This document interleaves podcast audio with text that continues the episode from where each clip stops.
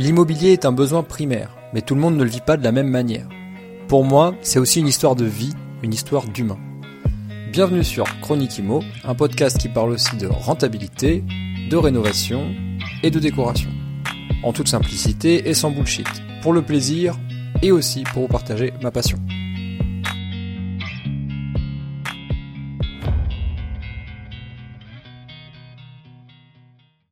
Salut à toi, j'espère que tu vas très bien. Bienvenue sur un nouvel épisode de Chronique Imo. Euh, aujourd'hui, je vais te parler des carreaux de ciment que je suis en train de. Enfin, que j'ai rénové, que j'ai réussi à rattraper parce que d'ailleurs, euh, je pense que tu le sais déjà si tu, si tu suis un petit peu mes aventures sur Instagram. Là, j'ai, entrepris un travail long et fastidieux euh, qui est celui de, de réussir à conserver ces carreaux de ciment euh, qu'il y a dans un, dans un ancien local commercial qui était lui-même anciennement une cuisine. Euh, et, euh, et, je vais te raconter tout ça dans cet épisode parce que je, je, je suis, enfin, j'ai été au bout de ce que j'ai entrepris, j'ai réussi à les, à les rattraper, à les, à les rénover. Et maintenant que je peux voir le travail fini, c'est juste, c'est magnifique quoi. Si t'es comme moi, si t'es un peu un amoureux des, ah, comment dire, des matériaux anciens, des matériaux nobles, des matériaux euh, euh, qui, ont qui ont une histoire qui reflète une, époque passée et, et, donc du coup une architecture passée, bah, je pense que ça peut te plaire. Euh, donc je vais te raconter comment j'ai fait pour les, pour les rénover, je vais te parler un petit peu de mes techniques, mais je vais te raconter aussi l'histoire de ce local et de, de, pourquoi il y avait ces carreaux de ciment avant.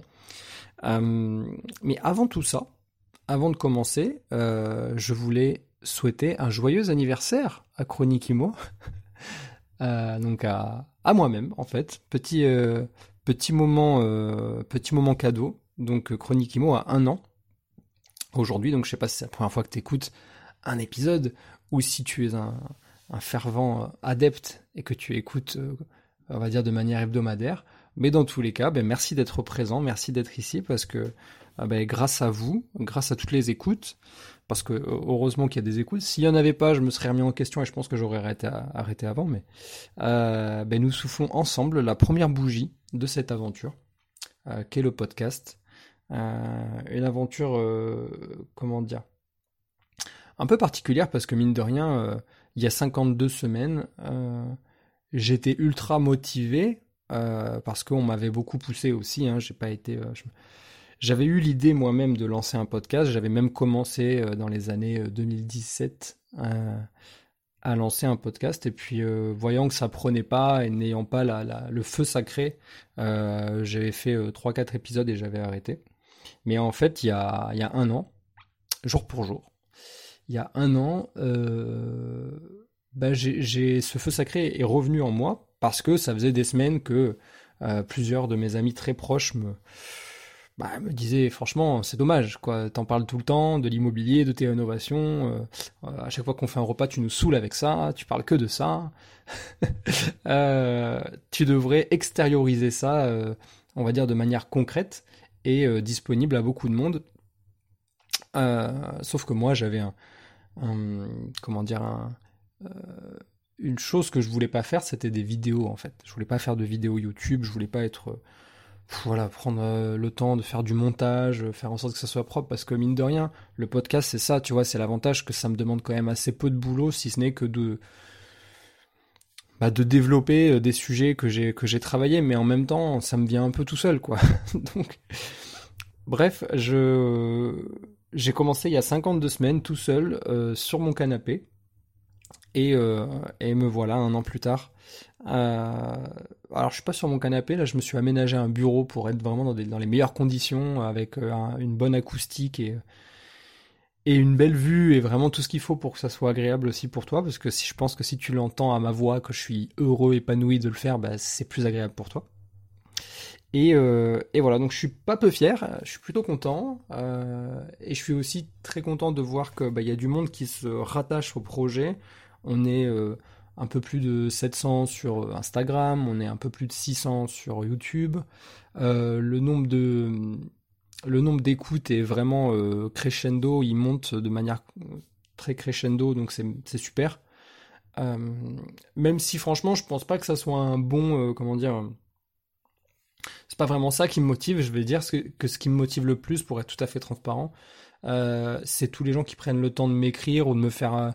Euh, même des fois, il n'y a pas de, texte, mais juste un petit, euh, un petit smiley, un petit, une petite pointe d'attention qui montre qu'ils sont présents et qu'ils écoutent et qu'ils ont une oreille attentive. Et, voilà. Et sachez que je vous remercie, même si. même si je vous le formule pas à l'écrit, parce que bon bah commence à y avoir pas mal de, de retours euh, notamment sur Insta, mais, euh, mais je vous remercie euh, du fond du cœur. Et non, je dirais que le meilleur moyen pour moi de voir que ça a vraiment un impact et que ça vaut le coup de continuer, bah, c'est le nombre de messages, on va dire, de questions pertinentes. Enfin, j'ai pas envie de dire qu'il n'y a pas de questions. Enfin bon, il y a des questions, franchement, des fois c'est un peu neuneux, tu vois. Donc vraiment, je considère les, genre les questions. Est-ce que c'est intéressant d'acheter de l'immobilier en 2023 Bon, ça clairement c'est neuneux, tu vois. Euh, mais euh, je vais vraiment rester focus sur les, sur les 99% des, des, questions ou des, des, messages que je reçois. Ben, c'est tout le temps ultra pertinent. C'est tout le temps euh, vous qui vous livrez, qui posez des questions et qui vous mettez peut-être un petit peu en danger en me disant ah, qu'est-ce que tu penses de ce que j'ai fait, etc. Et je sais que c'est pas facile de, de, de, parler de ces projets parce que souvent déjà on est tout seul dans son, dans sa, dans son investissement ou dans, son, dans ce qu'on est en train d'entreprendre, et de le partager à quelqu'un euh, comme moi qui risque d'en parler en plus dans le podcast, euh, ça peut être pour certains euh, perturbant, mais, mais vous faites super bien d'en m'en parler, de, de, de, poser des questions, et, et franchement, voilà, donc je m'arrête maintenant par rapport à ça, mais je voulais encore une fois vous dire merci. Et évidemment, le podcast continue. Donc, c'est pas un épisode exprès pour les un an. Il y en aura un. Euh, c'est la dernière chose que je dirais sur ce sujet. Euh, c'est que je vais organiser donc un podcast en live. Donc, il sera enregistré en live euh, d'ici quelques jours, quelques semaines. J'ai pas encore la date précise, mais je vais vous tenir au courant, notamment via Instagram. Donc, si tu ne suis pas encore sur Insta, ben vas-y. C'est Chronique avec un S IMO podcast tout attaché. Donc, Chronique IMO podcast et sois attentif dans les stories. Je vais euh, incessamment sous peu poster la date et l'heure et on se retrouvera autour de l'enregistrement d'un épisode en live qui sera suivi d'un apéro. Euh, donc euh, voilà, pris en charge en partie par, par, Chronikimo. Et ensuite, ben, on verra si la soirée continue. Mais voilà, l'idée c'est de se retrouver en petit comité, des auditeurs pouvoir euh, pouvoir papoter euh, immobilier un petit peu en cercle un peu fermé. Donc on sera pas nombreux je pense que euh, le lieu qui m'a été très gentiment offert par une entreprise qui sponsorise le podcast peut accueillir je dirais entre 10 et 20 personnes grand max. Et, et voilà. Donc on fera ça en petit comité. Ça sera super cool Allez, c'est parti pour l'épisode du jour. Donc du coup, il faut quand même que je te raconte l'histoire de ce local, parce que tu vas dire, ouais, mais ok, les carreaux de ciment, c'est bien, mais qu'est-ce que tu fais exactement Exactement? Alors, ben, en fait, il se passe... Euh, qu'est-ce qui se passe? Il se passe que, euh, j'en ai déjà parlé dans d'autres épisodes, j'ai récupéré, en fait, j'ai acheté un bien euh, qui est un immeuble de rapport, et au rez-de-chaussée de cet immeuble de rapport, il y avait anciennement une boucherie. Euh, une boucherie. Donc moi c'est ce qu'on m'a dit quand on me l'a vendu. J'ai pas cherché midi à 14h. J'ai dit ok bon boucherie égale local commercial égale euh, je peux diviser la surface comme je veux et faire un peu plusieurs choses. Donc c'est ce que j'ai fait. Il y a une partie que j'ai conservée et que j'ai gardée pour faire des, euh, des box de stockage donc que je mets en location. Voilà entre 6 et 10 mètres carrés pour chacun des box et je mets des, des locataires qui stockent du matériel. Donc ça c'est plutôt cool d'ailleurs. J'avais fait un épisode, ben, si je dis pas de bêtises, c'est le premier épisode, hein. donc il y, a, il y a un an. Euh, qui parle de ça, donc tu peux, aller l'écouter. Euh, et puis, euh, et puis du coup, bon, j'ai rénové tous les, les, logements dans un premier temps, évidemment. Et je me suis dit, bon, bah, cette partie du local, la partie qui est devant, en fait, côté vitrine, on va dire, je m'en occuperai, je m'en occuperai à la fin de la rénovation de l'immeuble parce que bah, je savais qu'en termes de cash flow, c'était pas ça qui allait vraiment changer la donne, en tout cas au début. Et puis, et puis, tu sais, quand on rénove un immeuble, on part toujours du haut pour aller vers le bas. Hein. On fait jamais l'inverse. Donc, euh, voilà. Donc ça s'y prêtait bien. Et euh, en me plongeant un petit peu dans l'histoire du bâtiment et en rencontrant les autres propriétaires qui, enfin certains propriétaires de la rue qui sont là depuis euh, deux générations. je pense à un couple notamment qui vivent à, à, deux maisons à côté, quoi, à deux numéros à côté. Euh, ils m'ont un petit peu raconté l'histoire, euh, plus bah, ce que j'ai pu récupérer aux archives départementales. ben j'ai pu comprendre en fait l'histoire de ce bâtiment. Et c'est plutôt pas mal, c'est plutôt intéressant. donc c'est un bâtiment de 1800 et quelques. Donc fin, fin, fin 1890, ou j'ai pas la date exacte. Et euh, il se passe que c'était d'abord une maison de ville. Hein. Ça a été construit euh, dans le quartier euh, où, donc à l'époque, maintenant c'est un petit peu différent dans ces quartiers historiques. Mais avant, les gens qui avaient les moyens, ils vivaient dans, ces quartiers-là, quoi, tu vois. Donc c'était une belle maison de ville, une belle maison pour une famille. Donc sur, sur trois niveaux, donc un rez-de-chaussée, un premier étage et un, deuxième étage. Et le, rez-de-chaussée, il servait souvent, en fait, il faut que tu le saches ça, et servait souvent euh, de partie euh, cuisine, tu vois, euh, avec avec un endroit où parce qu'il n'y avait pas il y avait pas les frigos à cette époque, donc il y avait un, endroit qui était plus sec, frais et sec, donc c'était l'endroit qui permettait de, conserver la nourriture, donc le garde-manger. Donc ça c'est la partie du rez-de-chaussée qui est dans le fond, et la partie de devant en fait, qui était la cuisine tout simplement de la maison. Et donc c'est à cette époque-là qu'ils ont posé ce, ces magnifiques carreaux de ciment, donc à la, à la construction, hein, tout simplement de, du bâtiment. Euh, tous, les, étages avaient des carreaux de ciment en, finition euh, pour le sol, mais le seul endroit où il a été conservé, c'est au rez-de-chaussée, euh, sur, sur, toute la surface du rez-de-chaussée, c'est à cet endroit-là que les carreaux de ciment ont été conservés. Et j'ai envie de dire, maintenant que le travail est terminé, l'endroit où ils sont le plus beaux, c'est vraiment à cet endroit-là, donc la partie de devant, la partie vitrine, de ce local commercial. Tu vas comprendre pourquoi juste après. Et euh, donc du coup, cette maison de ville, elle a été transformée. Donc le, temps a passé, elle a été transformée, elle a été divisée. Et euh, en fait, si tu veux, l'état de conservation remarquable des carreaux de ciment que je peux constater maintenant, mais au moment où je me suis, où j'ai entrepris de, les rénover, de, retirer ce qu'il y avait dessus, parce qu'il y avait quelque chose dessus, tu l'as compris. Euh, on pouvait pas imaginer en fait qu'ils étaient euh, dans cet état-là. C'était pas possible de l'imaginer. En fait, ce qui s'est passé, c'est que dans les années 60, euh, dans les années 60, ben, ce bâtiment est revendu. Euh, le dernier étage est revendu à une personne et le, rez-de-chaussée, le premier étage, est revendu à une deuxième personne. Donc à cette époque-là, on regardait pas trop les divisions, donc c'était un petit peu n'importe comment. Et donc le rez-de-chaussée devient une boucherie et le premier étage devient l'appartement du boucher tout simplement. Donc le premier étage en plus c'est très sympa, il y a une cour, euh, enfin une cour, euh, une sorte de terrasse privée avec un, un, un lève, euh, enfin un, passage creusé donc dans le bâtiment qui permettait de, de, de, monter des charges de par le rez-de-chaussée au premier étage et vice versa. Et donc en fait tu comprends que c'est à, cet endroit-là que le, le boucher à l'extérieur, ben, il avait son poulailler, donc il avait ses poules à cet endroit-là, et il descendait les poules directement par ce passage-là, donc par le, on va dire le, je sais pas comment on appelle ça, un passage tout simplement. Euh, euh, et, donc justement, c'est la, personne qui vit dans cette rue qui disait ah oui oui, ben c'est là où il passait les poulets. Et, il prenait le poulet, il le sortait de, de enfin de, de, là où il était et hop, il le faisait passer à l'intérieur. le poulet, il, il, tombait directement à l'endroit où il travaillait la viande. Donc euh, hop, quick le poulet. Quick le poulet qui pourrait être, euh, qui pourrait être le, titre de l'épisode. Hein. Je sais pas encore, mais on va voir. Euh, donc l'état de conservation remarquable en fait du sol, pour revenir à, pour accrocher les wagons, c'était tout simplement la pose d'un lino. Parce que ce monsieur euh, qui a donc qui avait la boucherie, dans les années 60, c'est vraiment culturellement, en tout cas d'un point de vue déco, etc. Bah, les carreaux de ciment, les belles rosaces, les les octogones, euh, etc. C'est plus du tout, euh, euh, c'est plus du tout au goût du jour, c'est plus du tout à la mode. Et à l'époque, la mode, c'est l'uniformité, donc ils sont, c'est les murs d'une seule couleur avec une frise au milieu et les sols, pareil, une seule couleur, surtout si c'est un lieu de passage.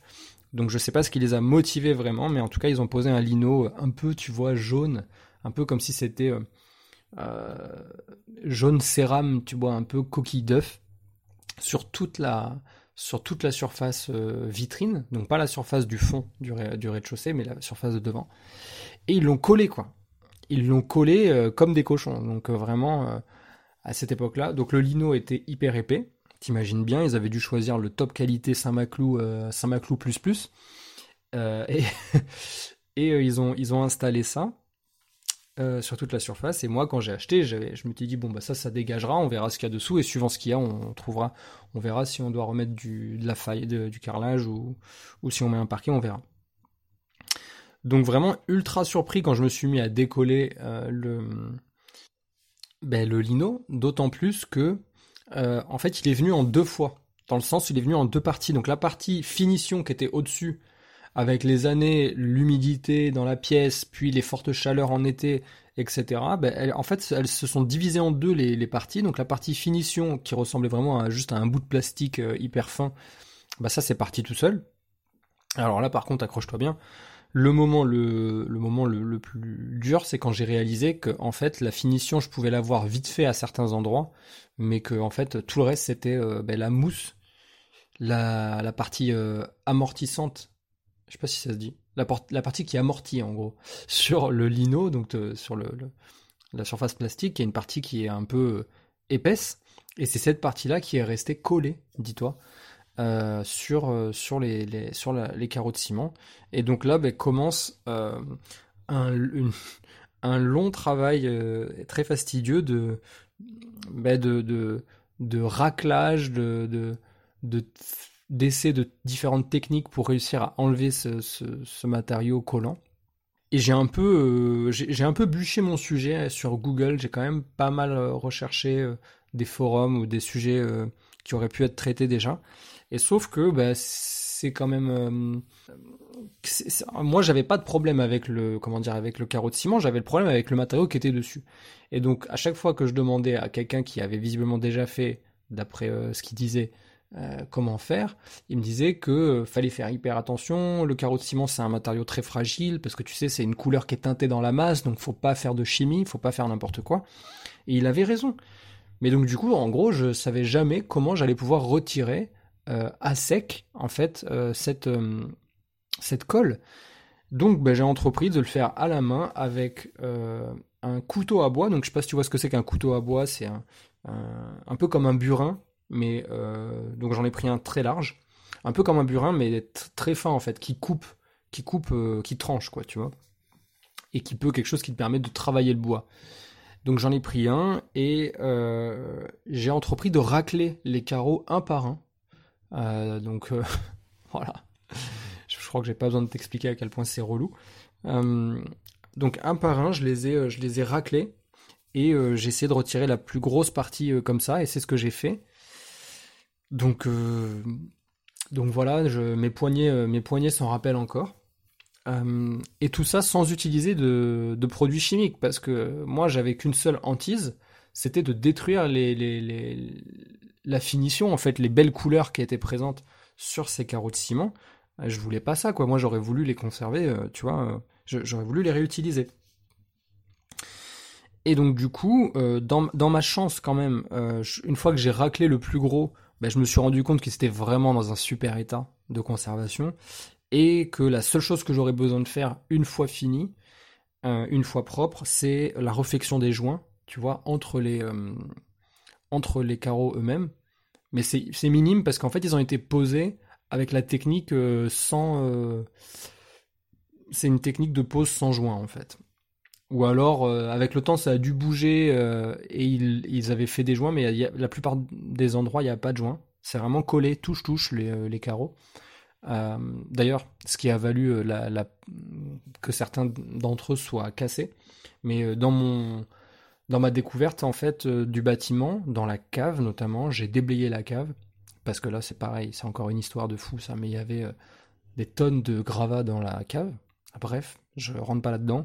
J'ai pu euh, retrouver des carreaux, des carreaux qui n'avaient pas été utilisés.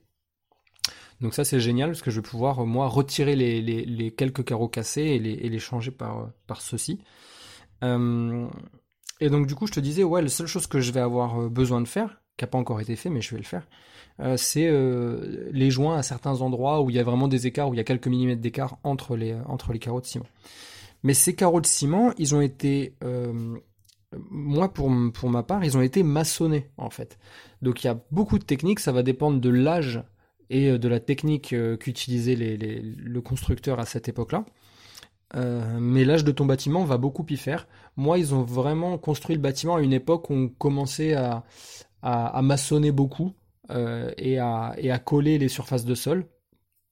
mais la plupart des carreaux de ciment de cette époque-là, donc du, je dirais à partir de la, moitié du 18e jusqu'à la, jusqu'à la fin 19e, ils étaient juste posés en fait. Ils étaient posés sur, des, sur une fine couche de sable qui, les, qui permettait de les mettre à niveau et en fait, euh, c'est c'est en se tassant, c'est le temps qui euh, qui permettait aux carreaux de rester euh, là où ils étaient. Et surtout, si tu si as acheté une maison où il n'y a pas de vide sanitaire, une très vieille maison, où c'est une chape sur terre, par exemple, où c'est directement posé sur la, terre, là c'est quasiment sûr qu'il n'y a pas de maçonnerie, ça a été posé sur du sable, parce qu'en fait ils anticipaient les mouvements de sol en se disant, bah, ok, il va y avoir des mouvements de sol, donc on, on maçonne pas au risque de casser en fait la finition. On met ça sur du, sur du sable en fait, sur une chape de sable, et ça va permettre au matériau de bouger en fait au sol, de bouger tranquillement sans casser les matériaux. Bref, donc moi je racle, je racle, tu vois, j'enlève la colle et je tombe sur des rosaces magnifiques, sur du vert royaliste, sur du rouge pourpre, sur du, du jaune euh, éclatant, quoi, du jaune soleil.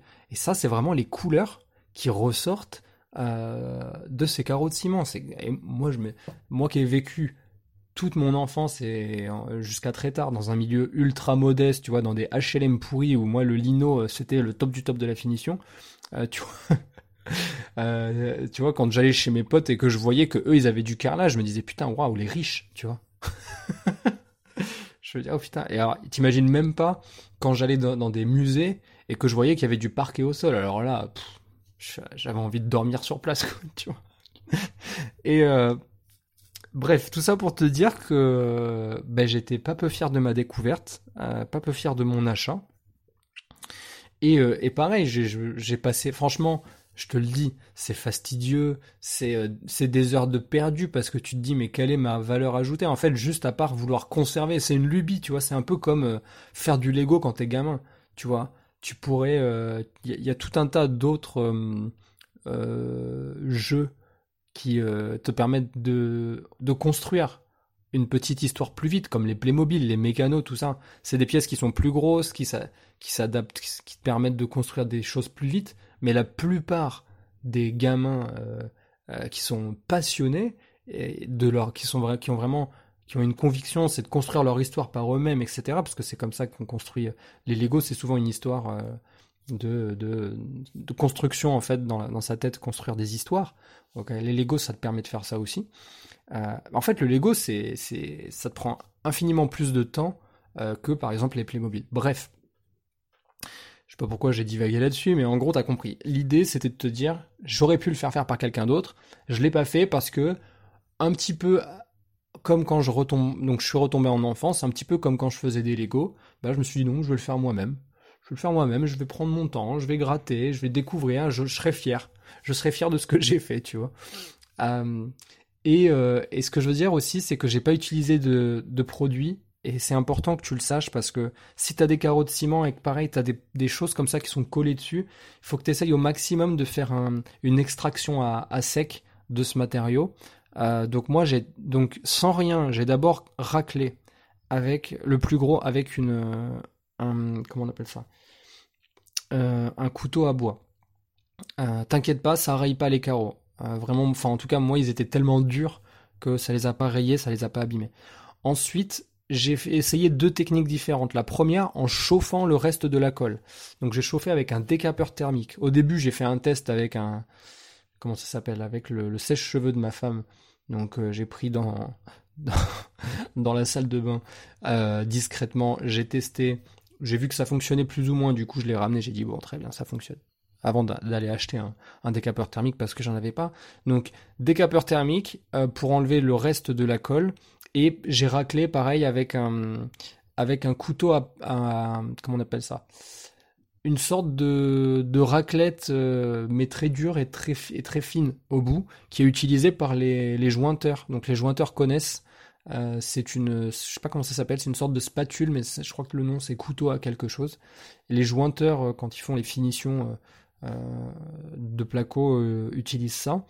ça a un côté tranchant et un côté arrondi. Enfin bref, peu importe. J'ai utilisé ça avec le décapeur thermique.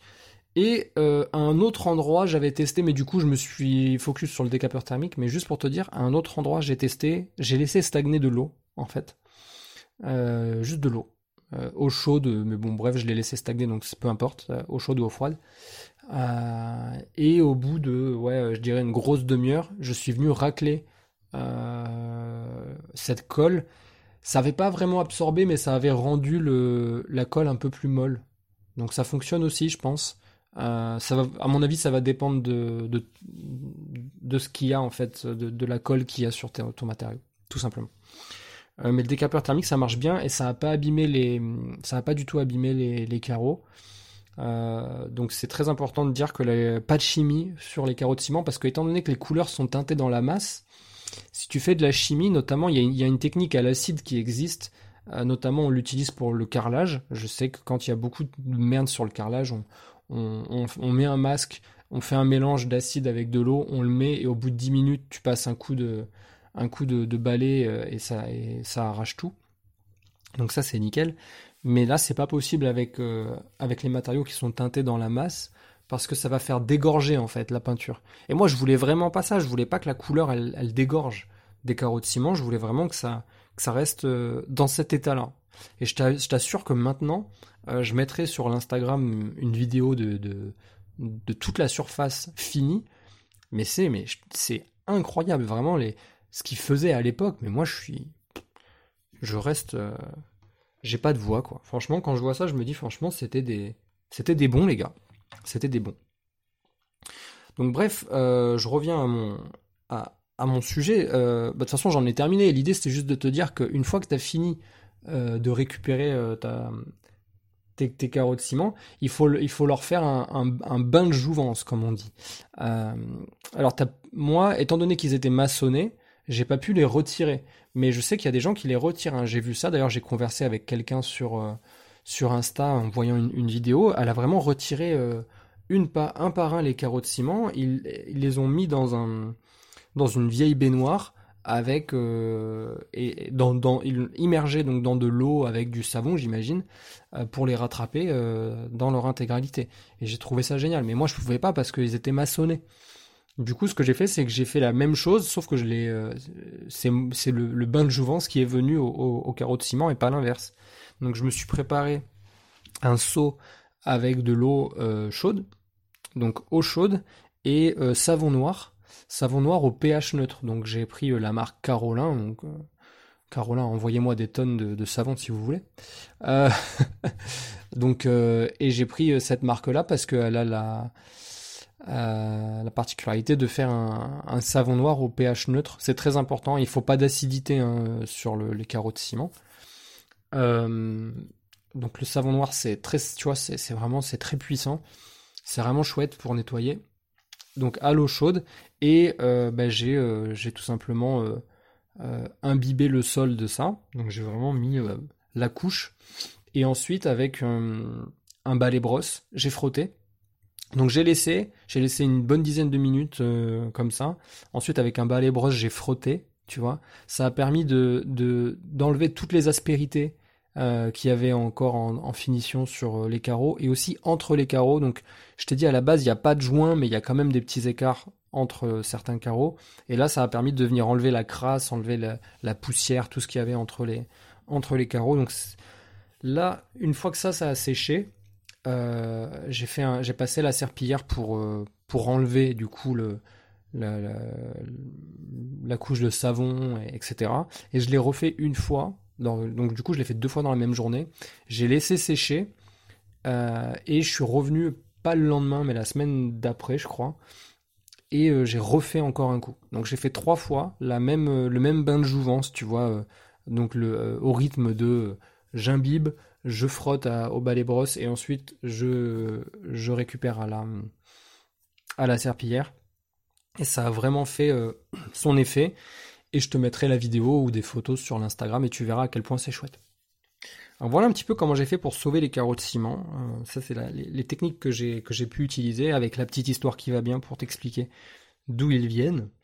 Euh, je parle vraiment comme un comme un fanatique là, donc j'espère que je t'ai pas perdu. Si t'es encore là, bah, vraiment bravo parce que tu m'écoutes juste déblatérer sur sur des carreaux de ciment. C'est quand même, je suis un peu foufou. en tout cas, en termes de conclusion, ce que je voulais te dire, c'est que franchement, si tu as l'opportunité d'en avoir, essaye de les récupérer. Fais pas l'erreur de poser du carrelage par-dessus. Parce que si ça a été posé, c'est aussi parce qu'il y a une raison. Le carreau de ciment, c'est un produit qui est poreux et donc qui respire. Et donc c'est génial parce que moi dessous j'ai une cave voûtée. Donc tu comprends très rapidement que euh, l'ingénierie du bâtiment, elle te pousse à mettre des matériaux qui permettent de ne de, pas conserver l'humidité et au contraire de, faire respirer entre les sols et les plafonds. Et donc, du coup, le, la cave, qui est euh, génératrice d'humidité, évidemment, puisque c'est une cave de rétention d'eau, elle, elle va aussi permettre de faire respirer à travers les pierres et à travers les carreaux de ciment. Et du coup, la pièce du dessus étant plus chaude, eh bien, euh, à évacuer euh, cette humidité. Donc, essaye de, plutôt de faire preuve de patience et, de récupérer, si tu as l'opportunité, évidemment, les carreaux de ciment. Très important, ne jamais faire de chimie, donc je l'ai déjà dit, mais les carreaux de ciment sont. C'est des matériaux qui sont très durs. Donc, euh, donc ils peuvent résister plutôt. Ils vont, ils vont, être, ils vont préférer euh, les, euh, par exemple les, ponceuses rotatives abrasives plutôt qu'un produit chimique, un acide pour, pour attaquer ce qu'il y a dessus. Donc voilà, tu peux, tu peux aussi euh, poncer, euh, je l'ai fait moi, hein, pour, euh, j'ai oublié d'en parler, mais j'ai poncé aussi à, pas mal d'endroits pour avec un avec un disque abrasif pour pour venir arracher les derniers éléments de, de colle qu'il y avait. Et puis mine de rien, c'est une belle façon de sauvegarder un patrimoine. je sais pas comment on appelle ça. Je sais pas si c'est architectural ou vraiment juste un savoir-faire. Tu vois, les carreaux de ciment, il y, a, il y a très peu de production encore euh, de nos jours. Bon, ici dans le sud, il y en a, il y en a quelques-unes, mais euh, je suis sûr qu'on doit les compter sur les doigts d'une main. Donc euh, c'est une belle façon de sauvegarder. Allez, on arrive au bout de cet épisode. on va traiter une question ensemble aujourd'hui, une question de Loïc qui m'a envoyé un message sur Telegram. D'ailleurs, je sais pas si tu es au courant, mais tu peux nous rejoindre sur le Telegram qui s'appelle Pensée Imo, tout attaché, Pensée Imo et où on parle d'immobilier, tu peux poser tes questions, etc. Et donc Loïc me pose la question, euh, dans l'appartement que je viens d'acheter, il y a une canalisation en plomb. Est-ce que ça bloque pour mettre euh, en location? Ou bien il suffit de signaler au futur locataire et te dire de ne pas lécher la canalisation Merci à toi. Et cool pour l'event que tu vas organiser. Et donc il parle, euh, évidemment, il parle de, l'épisode qu'on va faire en live. Donc ben, merci Loïc pour ta question. Euh, c'est super cool. J'espère te voir d'ailleurs à l'épisode live. Euh, donc je reprends la question en gros, tu une canalisation en plomb. Euh, il m'a envoyé une petite photo qui va bien, donc je vais te la décrire. En gros, on est dans les toilettes. Et comme souvent, tu as une descente d'eau qui passe par les toilettes, donc qui est pas qui est pas dans la qui est pas maçonnée, qui est qui est visible. Euh, et c'est pas une, euh, bizarrement, c'est pas une descente d'eau euh, en, en 100 de diamètre ou en 125. C'est assez fin, ça doit être du 40 ou du 30. Donc en fait, c'est une canalisation d'eau usée qui viendrait de la. alors, il y a deux, ça peut être deux choses. Soit c'est de l'eau usée, soit c'est de l'eau de pluie, mais dans tous les cas, ça vient du dessus. Et je pense que ça vient d'une salle de bain. je pense que c'est juste évacuation des eaux usées d'une salle de bain. Et euh, c'est très fin, c'est dans l'angle des toilettes. Et euh, donc du coup, euh, pour répondre à ta question, Loïc, et si jamais ça t'arrive à toi aussi, non, ce n'est pas du tout problématique pour la mise en location. Et ce, même si tu es dans un périmètre de, régi par le permis de louer. Et j'en parle parce que je sais que lui, c'est son cas. Donc là, il y a le permis de louer là où il, est. Et donc, euh, peut-être que la question sous-jacente, c'est est-ce que je vais avoir un problème pour obtenir mon permis de louer? Non, pas du tout. Euh, déjà, d'une part, parce que ben, euh, t'es pas responsable de ça, en fait. Le fait que ça soit sur place, euh, bah, tu peux pas faire grand chose. Je regarde à quoi c'est relié. Là, ouais, il y, a un robinet. Ouais, effectivement. Euh, et ça demanderait des grosses modifications pour le mettre en, en PVC. Il faudrait le, le, couper en haut, en bas et le plomb, euh, ça se travaille pas facilement, vraiment pas facilement.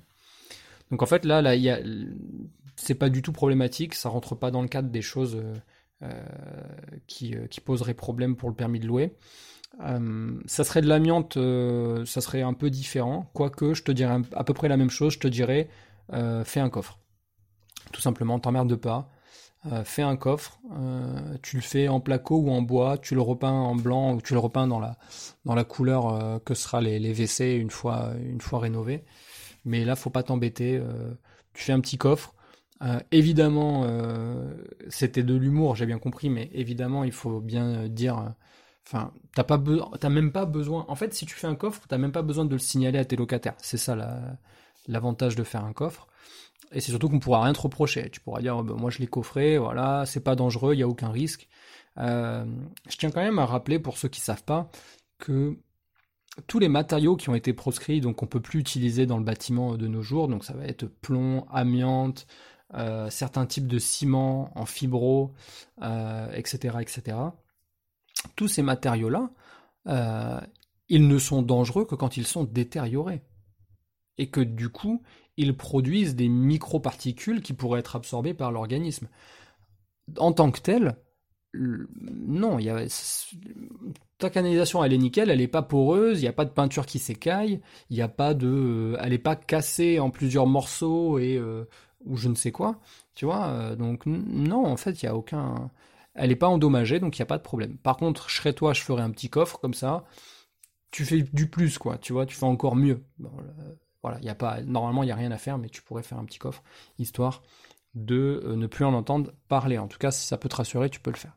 Voilà mon petit Loïc, et euh, bah, écoute, merci à toi, merci d'avoir été présent avec moi pour ce 52e épisode de, euh, qui vient clôturer la première année, donc la première saison du podcast. Et puis, bah, je te dis à la semaine prochaine. Ciao, ciao